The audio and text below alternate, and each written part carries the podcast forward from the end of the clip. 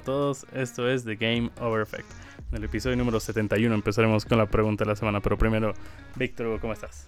Hola Pablo, ¿qué tal? ¿Todo bien? ¿Todo bien? ¿Cómo estás vos? Ya, la pregunta es, un día de repente una tormenta asola la ciudad.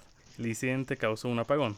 Después de la tormenta en la mansión más ostentosa de la ciudad se encuentra el cadáver de una de las criadas. Hay tres sospechosos, el marido, la esposa y el mayordomo. Se le interrogó al marido y dijo que estaba leyendo unos libros en su dormitorio. El, el, marido, la esposa y el mayordomo, dice, ¿verdad? Sí, sí, sí, sí. Lo interrogan al marido y él dice que estaba leyendo libros en su dormitorio. La esposa alegó que en el momento del incidente estaba en la tele y el mayordomo comentó que estaba calculando el presupuesto familiar en su cuarto. ¿Quién miente y por lo tanto quién lo asesinó?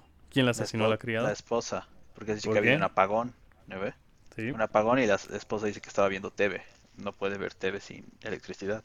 Sí, acertaste, estoy muy atento, Víctor Hugo.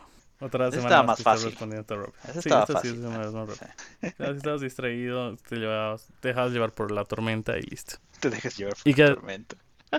¿Y qué has estado jugando esta semana, Víctor Hugo? A ver, he jugado un poco de Forza todavía, algunas, alguna que otra carrerita por acá, pero después lo que te he dicho en el anterior episodio. Te voy a hacer la maratónica de Halo. Eh, ya había acabado, ya había acabado Reach, ¿verdad? Cuando hablamos la semana pasada. Ajá. O estaba por acabar Reach.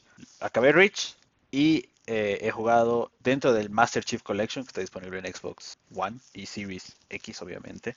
Uh, ya he jugado, ya he acabado Halo Combat Evolved, o sea, Halo 1. Ya he acabado Halo 2 y he acabado Halo 3. Estoy básicamente en la segunda o tercera misión de Halo 4. Me queda no creo que la logre, men, para el, para el día del estreno, porque básicamente el día que estamos grabando, Halo Infinite sale mañana. Al mediodía.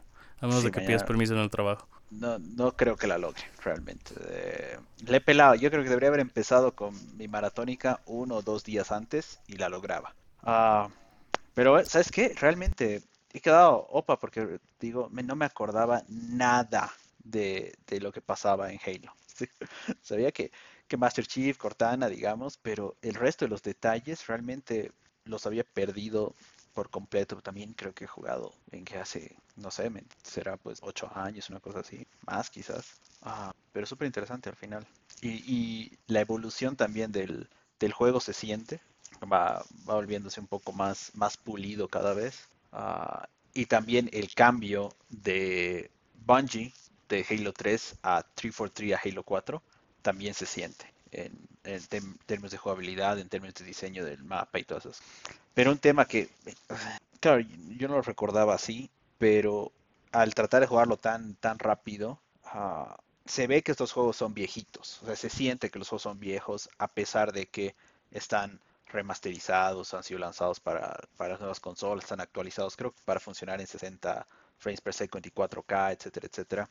Pero 60 FPS y 4K pero se nota que el diseño del juego estaba muy limitado por el hardware de la época. ¿Por qué? Porque tienes un montón de ascensores que usualmente se utilizan para que el siguiente nivel o el siguiente mapa cargue, para que le des tiempo al, sistema de cargar la siguiente parte del juego. Entonces hay un montón de ascensores, hay un montón de gradas, eh, pasillos, y es el mismo condenado pasillo utilizado, te juro, 10 veces creo.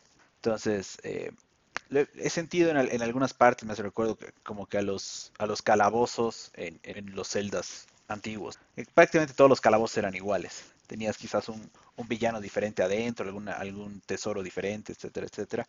Pero en general es un pasillo largo de, de 3, 4 giros y llegas a una sala donde hay un montón de villanos, pero la sala tiene un diseño específico. Sales de eso, entras otra vez a otro pasillo igualito al anterior, sales del pasillo y llegas a otra sala igualita a la anterior. Y eso lo repetían dos, tres, cuatro veces. Eh, prácticamente en Halo, en Halo 1, en Halo 2. Súper repetitivo. Ya en Halo 3 como que cambian un poco más las variables, pero obviamente es porque Halo 3 ya ha sido desarrollado para el 360. Ah, ya tenías más poder de cómputo o de cómputo. No necesitabas cargar una y otra vez las, mismas partes, pero igual los ascensores eternos eh, siempre. Entonces quiero ver, no quiero ver cómo está Infinite me imagino que por el poder de las nuevas consolas ah, no va a haber tanta carga de, niveles. Ah, como también tiene un componente mundo abierto, igual va a ser interesante ver qué está pasando.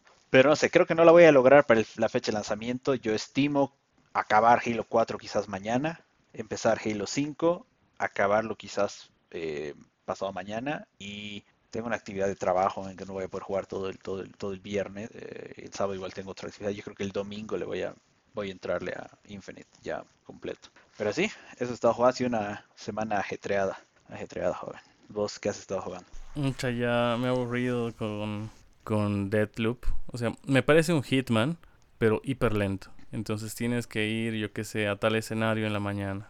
Y haces una sola cosa vuelves, vas al mediodía a otro escenario, haces una sola cosa y vuelves. Y así ya estoy en mi tercer día y es como Hitman, consiste en matar a ocho personas, pero tienes que saber y solo tienes mañana, tarde, mediodía, tarde y noche, digamos.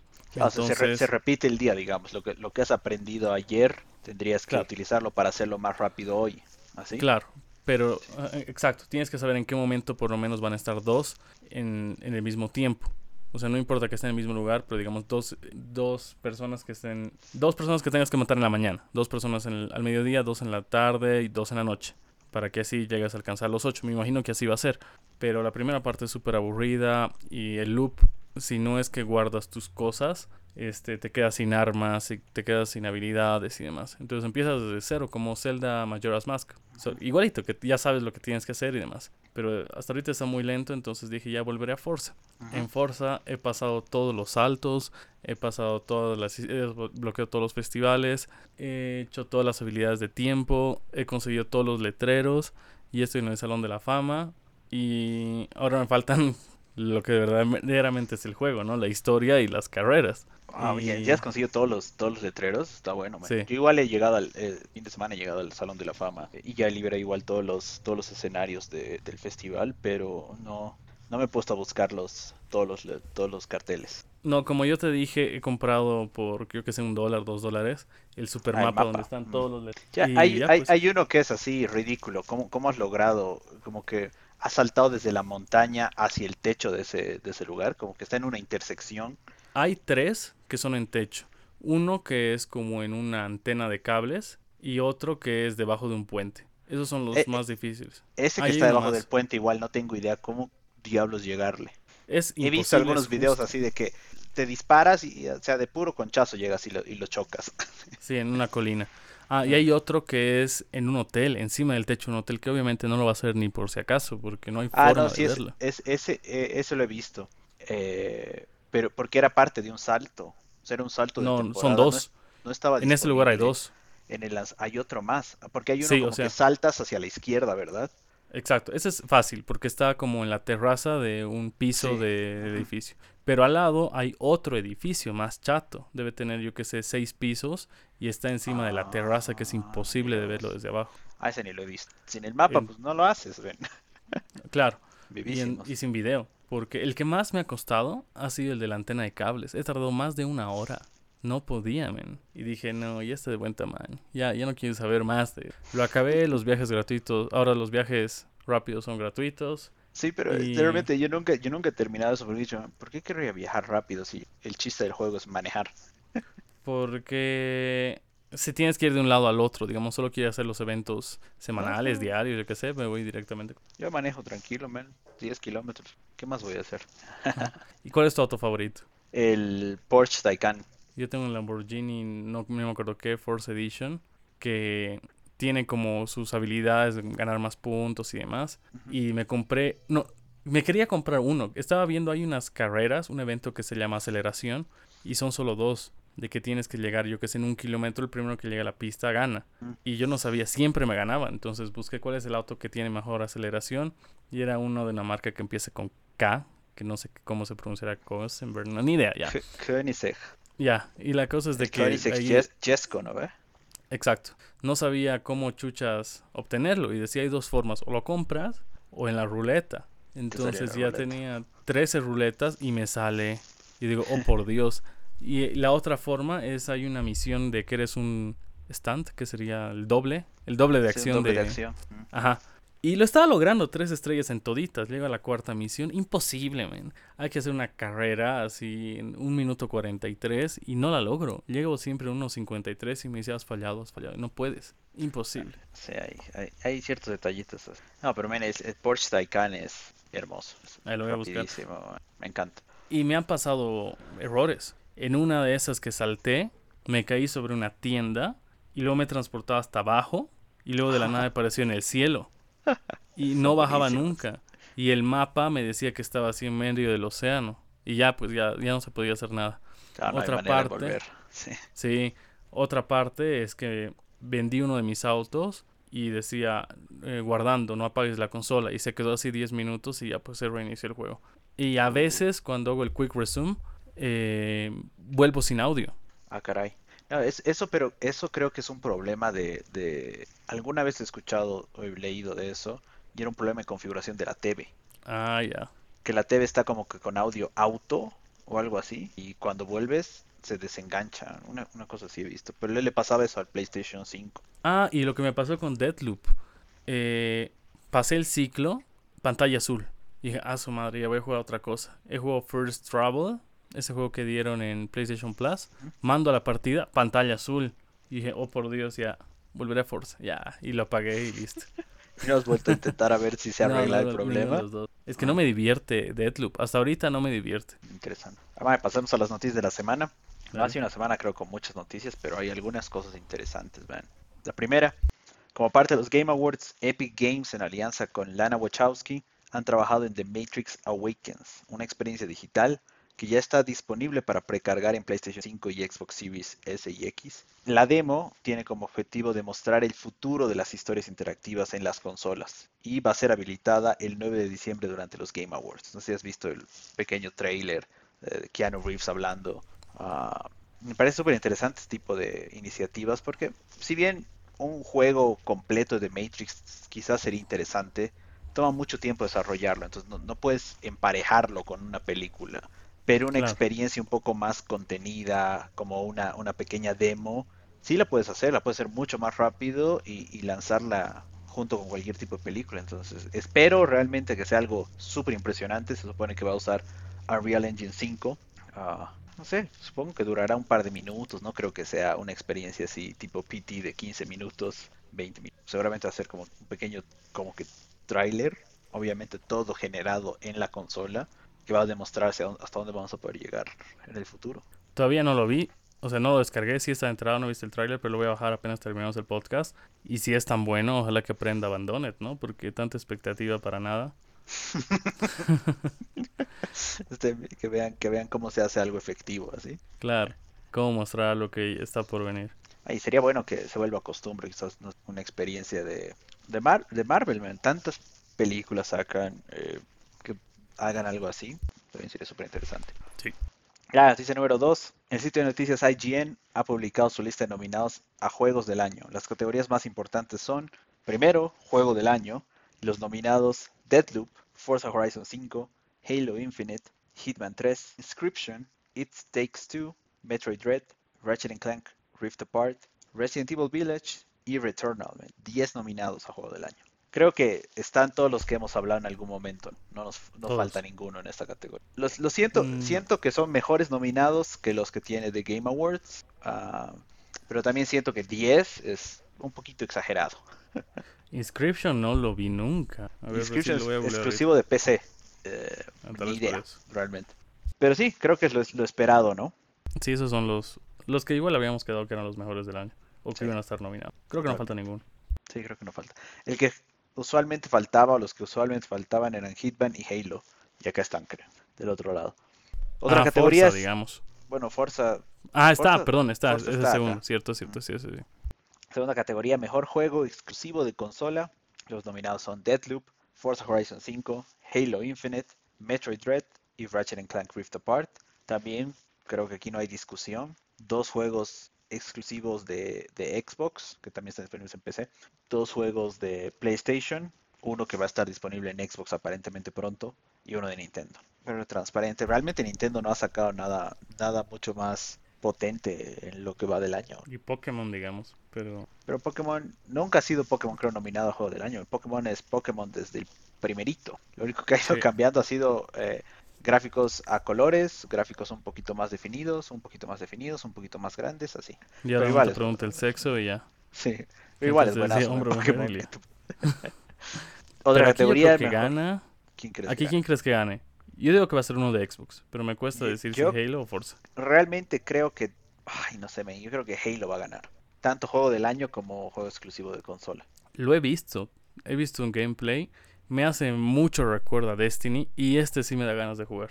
Nunca he jugado otro. eh, bueno, he jugado 10 minutos de otros for- de otros Halos y no me han gustado, dicho ya, pero este sí me da ganas. Pero, si nos basamos en, en puntuaciones de IGN, Deadloop creo que es el que tiene, creo que es 10, ¿no ve? La puntuación de Creo que sí. En IGN. Entonces, bajo ese, ese esquema, debería ser el ganador Deadloop. ¿Y aquí participa el público en la votación o es directamente No, es, sus críticos? es todo, todo el, el personal y los ah, todos los periodistas, eh, editores y todas estas cosas que tiene IGN, ellos participan. 10 sobre 10 le puso IGN a Deadloop. Nos puede quizás balancear las, las cosas un poco. Pero creo que Halo, Halo va a sacar un componente de, de puntos por nostalgia, así como Nintendo siempre gana algo. Claro. Creo que Halo va a jalar eso más que, más que Deadloop. Pero habrá que ver. Sí, y Halo tiene 9 sobre 10 en IGN. Otra categoría, mejor juego de acción. Están nominados Death's Door, Marvel's Guardians of the Galaxy, Monster Hunter Rise, Persona 5 Strikers y Returnal. Esto está interesante. ¿eh? A mí me gustaría que gane Guardians of the Galaxy. Pero eso, Mm. es, eso es simplemente porque obviamente fan de Marvel me encanta el juego. ¿eh? Pero Persona siempre es bueno. Ah, Returnal igual tiene buenos fans. Monster Hunter también. Y Death's Door también. Así, esta Pero sí, este Monster no sé. Hunter no es el que salió antes en Nintendo. Este es el de Nintendo, pero salió en enero. Enero, febrero de este año, si mal no recuerdo. Ah, ya, me estoy confundiendo con. A ver, yo creo que aquí. o Yo igual quisiera que gane Guardians of the Galaxy. Es más, yo lo voy a jugar recién la semana de Navidad. Pero me parece de los trailers que he visto el que más me gusta. Y es más de mi estilo. Claro, es más llamativo además porque es una franquicia que conoces. Obviamente si eres Sí. fan de Monster Hunter de años o de Persona, puedes estar en desacuerdo. con- Otra categoría, mejor shooter, Back for Blood, Deathloop, Far Cry 6 y Halo Infinite. Acá sí, Back 4 no, Blood, no- no. no sé. Back, Back 4 Blood no creo. Far Cry tampoco. Va a estar Sí, realmente ya. entre Deathloop y Halo. Uy. Como todo lo demás, creo. Pero Deathloop no ha salido en modo multiplayer todavía. Claro, Cuando siendo un salga- shooter, man. Ya, ya, pero cuando digamos. salga, digamos va a salir 2022, ¿crees que lo vuelvan a nominar el próximo año? ¿O ya quedó en el No, olvido por llegar tarde? No debería, por- no creo que, a menos que lo lancen como un juego aparte, como una cosa así, Entonces, no, Ya la no peló. pasa. Porque Sí, la pero- idea de Deadloop de multiplayer era buenísima. De que era pues cinco rondas, disparabas, te mataban, luego la siguiente ronda ya sabías por dónde te iba a matar, lo matas a él y así. Era increíble la idea. Pero, a ver, a ver. Pero Yo creo que está esta... en plan, sabía que estaba en plan, ¿no? Yo creo que lo gana Halo. Va, yo también creo que Halo va a ganar. y otra categoría, hay como 10 más, pero Ujú. lo- la última que vamos a leer es Mejor Historia en un Juego. Uy, Los nominados, Guardians of the Galaxy, Psychonauts 2, Inscription, The Forgotten City y Life is Strange True, True Colors. uy. Acá yo creería que falta 12 minutes. No, men, es, es- esa historia no, no era buena. No, no mames. man. ya, pero en alguna categoría tiene que estar. No, en la ca- categoría de, de más hype sin motivo. ¿Tú crees? Sí. A mí me O, gustaba. o el, o el juego Los que más ha gastado, el juego que más ha gastado en actores de voz para nada. Porque podría haber sido cualquier otro actor de voz, pero realmente. Solo para jalar gente, ¿no? Ya, mejor historia, ¿quién crees? Yo diría Life is Strange, aunque Se- no lo haya se- jugado. seguramente Life is Strange. Pero igual la historia, sí, creo que sí. Porque la historia de Mar- Sí. de Guardians of the Galaxy no es que es fabulosa. Es una buena historia, pero me imagino que Life is Strange, por las anteriores iteraciones, debe ser la mejor. Sí. Siempre tiene su lado oscuro, horrible, horripilante, y dices, ah, caray. Porque son fuertes, esas historias son muy fuertes. Ya. Totalmente. Noticia número 3.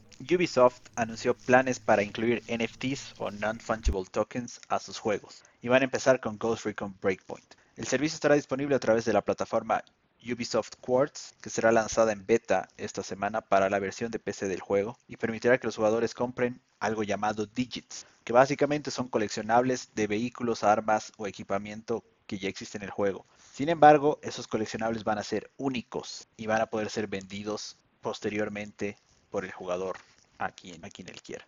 Creo que esto se va a volver la norma, men. de aquí a, ¿Y un- de aquí a un Fortnite? tiempo.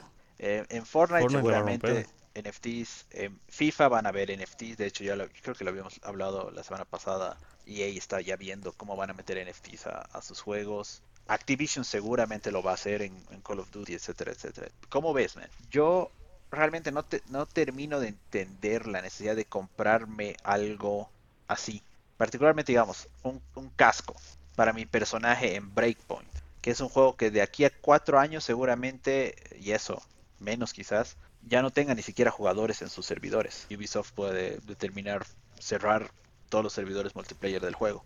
¿Qué hago con mi NFT que no me sirve de nada? Sí, es una calentura del momento, ¿no? Sí, es Ya, como que la moda del momento y no, no sé realmente. ¿O qué, qué haces, diga? Todavía, cuando coleccionas arte o alguna de estas cosas más físicas, eso, ta- lo tangible, Es siempre, tangible. de una u otra forma tiene más, más valor, ¿no? Y es independiente al internet o a la plataforma como tal. Entonces, digamos, ¿qué pasa si Ubisoft Quartz es asquerosamente hackeado? ¿Qué van a hacer? ¿Tu NFT se, se perdió o te lo robaron y ya? Igual te pueden robar, digamos, tu colección de arte, pero creo que todavía es... eh, Hasta rastreable, yo qué sé. Igual me imagino que los NFTs de una u otra forma deben ser ah, rastreables hasta cierto. No, pero o es qué, que, pa- qué pasa, digamos, también si Ubisoft entra en quiebra. claro, No sé, por, por cualquier cosa y tienen nomás que apagar todos sus servicios, todos sus servidores. ¿Qué, pasan con tu- ¿Qué pasa con tus NFTs? es que esto es, como dices, con fecha de vencimiento. Mm. En cinco años nadie va a hablar de este juego y listo, has gastado por algo de cinco minutos, por de cinco Sí. años, digamos, pero ya. Ah, Sí, o, no sé. Pero quizás entramos- pasa lo entramos mismo en con guerra, ya no hay, ya no hay internet. ¿Qué hacer? Estás jodido, man. O sea, Todavía Fortnite. Fortnite, como es un juego continuo que realmente no, he- no es que van a sacar Fortnite 2, dudo. claro. eh, tu NFT ahí sí va a tener mucho más Claro. tiempo de vida. En ese juego sí, porque hasta ahorita lo están pisando y no va a haber, como tú dices, un Fortnite 2. Pero este Breakpoint, creo que nadie lo ha comprado. Y como dices, se lo va a cerrar yo en dos, tres años más y listo. Es más, cada vez lo dan en descuento y ni fu ni fa, ni aparecen en los top 100 vendidos, creo. Ay, veremos qué termina pasando con todo, con toda la moda de los NFTs. La ¿Cómo noticia número FIFA? 4. ¿Cómo qué? En FIFA, porque en FIFA ni siquiera creo- tus puntos se trasladan al siguiente FIFA. Sí, no sé, man. Yo creo que lo van a hacer al... Quizás puedas comprar ediciones especiales o limitadas de jugadores de, de foot, de Ultimate Team. Pero van a Mm. tener que hacer que sean traspasables de un juego al otro. Y además un jugador se jubila en este FIFA y el siguiente... O sea, tu jugador juega este año y el siguiente año se jubila o ya no está. O sea, lo vas a poder seguir Ah, jugando. Claro, porque al final pagas derechos también por, por el uso de la imagen. Bueno, al final Claro. es un tema estratégico, ¿no? Ah, EA va a tener que decir, ok, ¿a qué jugadores estamos dispuestos de seguirles pagando a futuro por su, por su nombre y su cara?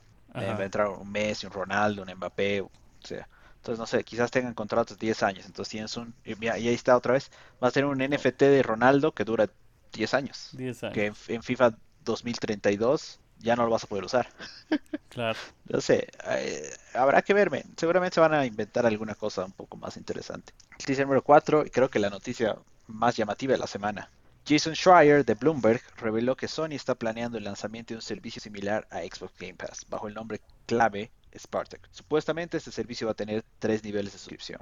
El primer nivel tendría los mismos beneficios de PlayStation Plus normal y corriente, con juegos gratuitos cada mes y la posibilidad de jugar en línea. El segundo nivel ofrecería acceso a un extenso catálogo de juegos, lo más similar a Game Pass, y existiría un nivel más alto que incluiría, además de todo lo anterior, acceso a demos, streaming, como lo tiene actualmente PlayStation Now para juegos de PlayStation 3 y lo tenemos con eh, en Game Pass también mediante xCloud, acceso a una librería más extensa de juegos que tendría juegos de PlayStation 1, PlayStation 2, PlayStation 3 y PlayStation Portátil. El servicio aparentemente seguiría llamándose PlayStation Plus y se espera que sea lanzado durante la primavera de 2022. Eso es básicamente que abril, mayo, trimestre. junio. No, pues Eh, es el primer trimestre. No, men, el primer- Sí. invierno, invierno empieza 21 de diciembre. Diciembre, enero, febrero es oficialmente, digamos, invierno. Primavera, si bien empieza en marzo, es básicamente abril, mayo, junio. Porque en julio empiezas verano. En el hemisferio norte. A ver, primavera, sí, tienes razón. Me discutes. chon. Huevas me discutes, joven. Cualquier cosa. Se espera que va a ser lanzado en la primavera del próximo año y el nombre de PlayStation Now dejaría de existir porque lo, lo incluirían, digamos, como parte del reemplacing. Es algo que esperábamos, creo, y, y veníamos hablando mucho tiempo. Sin embargo, Claro, hasta nombre le hemos puesto. Sí. Le dijimos PlayStation Forever, man.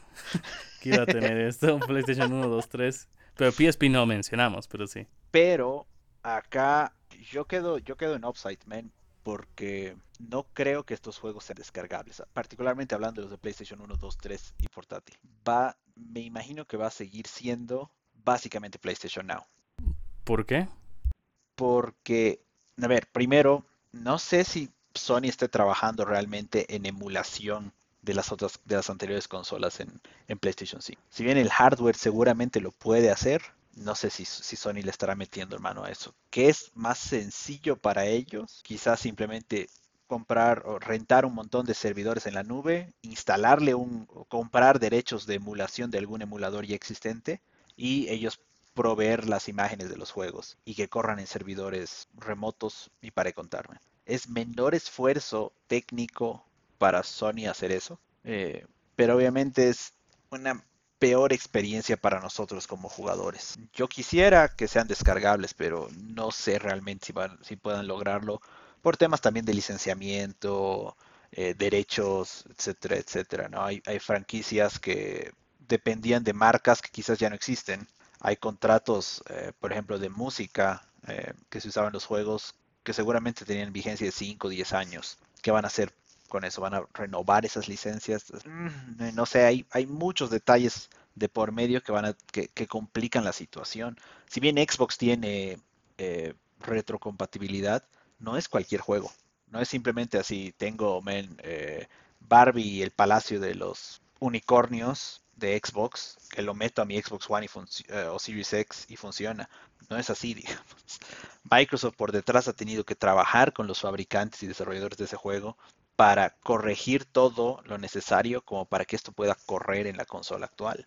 No sé si Sony estará dispuesto a ir a esos extremos, porque podrían ya haberlo hecho hace tiempo. Pero, a ver, el PlayStation 3, la primera versión, sí podías jugar juegos de PlayStation 2, ¿verdad? Sí, pero era porque tenía el chip de PlayStation 2 adentro. Y eso también era otra de las razones por las que costaba tanto la consola. O sea, no es que No había un emulador, digamos. ¿Qué tan difícil puede ser? O sea, emuladores hay hasta en Androids, man. Sí, es igual creo lo mismo, pero quizás para PlayStation 1, PlayStation 2, emuladores, ven, cagado de risa puedes conseguir. En Claro. PlayStation 3 el emulador recién está logrando ser eh, sostenible quizás. Porque incluso en el Xbox puedes poner el emulador hasta Play 3. No, Quizás ¿qué ver estás por ahí. hablando, men? Hasta Play 3. Sí, en serio. Claro, pero es el, el de, o sea, es que lo instalas como si fuese aplicación de PC, digamos, porque el Xbox corre Windows, teoría. O sea, lo pones en modo debug, creo, de developer, y de ahí bajas un programa que es un emulador y ahí corren un montón de, de juegos. Acabando el podcast me voy a fijar qué se llama, pero yo me acuerdo que pago 20 dólares para poder instalar ese programa. No creo que sea tan difícil. No, pues, claro, pero a lo que me voy es, RetroArch. esos Arch. emuladores no es que Sony tiene permiso de agarrar, instalarlo en el PlayStation y, y decir ahí está, jueguen lo que quieran, cárguenle Claro, ustedes sus- pero- sus, ROMs al sistema.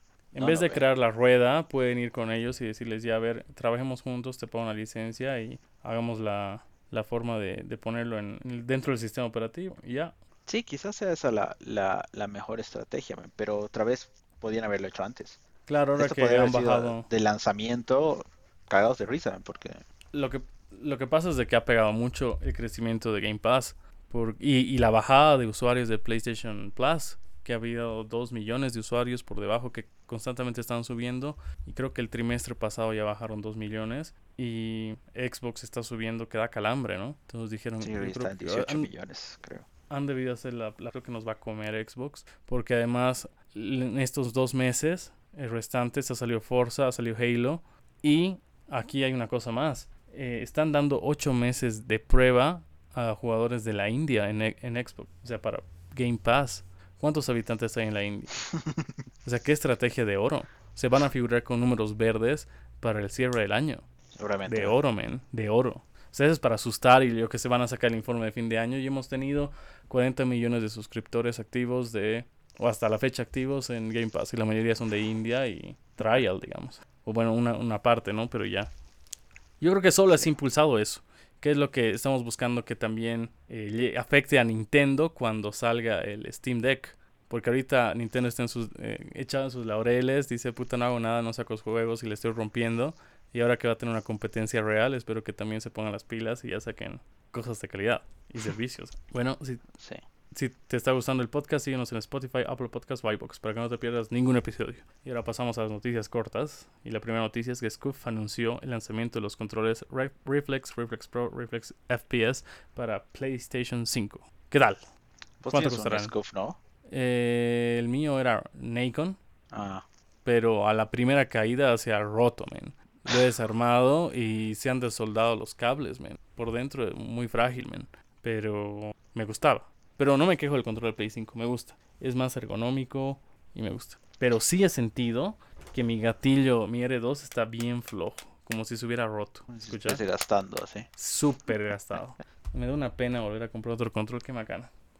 Pasamos a la noticia corto número 2 y es que Sony anunció que Uncharted Legacy of Thieves Collection llegará a PlayStation 5 el 28 de enero del 2022 con un precio de 50 dólares y 10 dólares para los jugadores que hayan comprado Uncharted 4 o los Legacy en PlayStation 4. Pero si tienes uno de estos dos juegos o en, de regalo por PlayStation Plus, tienes que pagar los 50 dólares. 50. Claro, solo Uncharted 4 estuvo de regalo en PlayStation. Y también Uncharted 4 y los Legacy sueltos han sido sacados de la tienda. Ya no los puedes comprar. Si quieres, tienes que comprar el combo. No, qué desgracia. Y bueno, la noticia corta número 3 es que se retrasan los eventos Fall Guys en Xbox y Nintendo Switch, que se tenía pensado para esta temporada. Iba a realizarse este año, pero no. Se lanzará en una siguiente temporada. No sabemos si en la siguiente del 2022 o cuándo, pero no será el 2021. Sí será, man. No, yo creo, que, están, están midiendo, digamos, dicen, ok, lanzo Fall Guys cuando está Forza en fuego, cuando va a salir Halo, nadie va a jugar.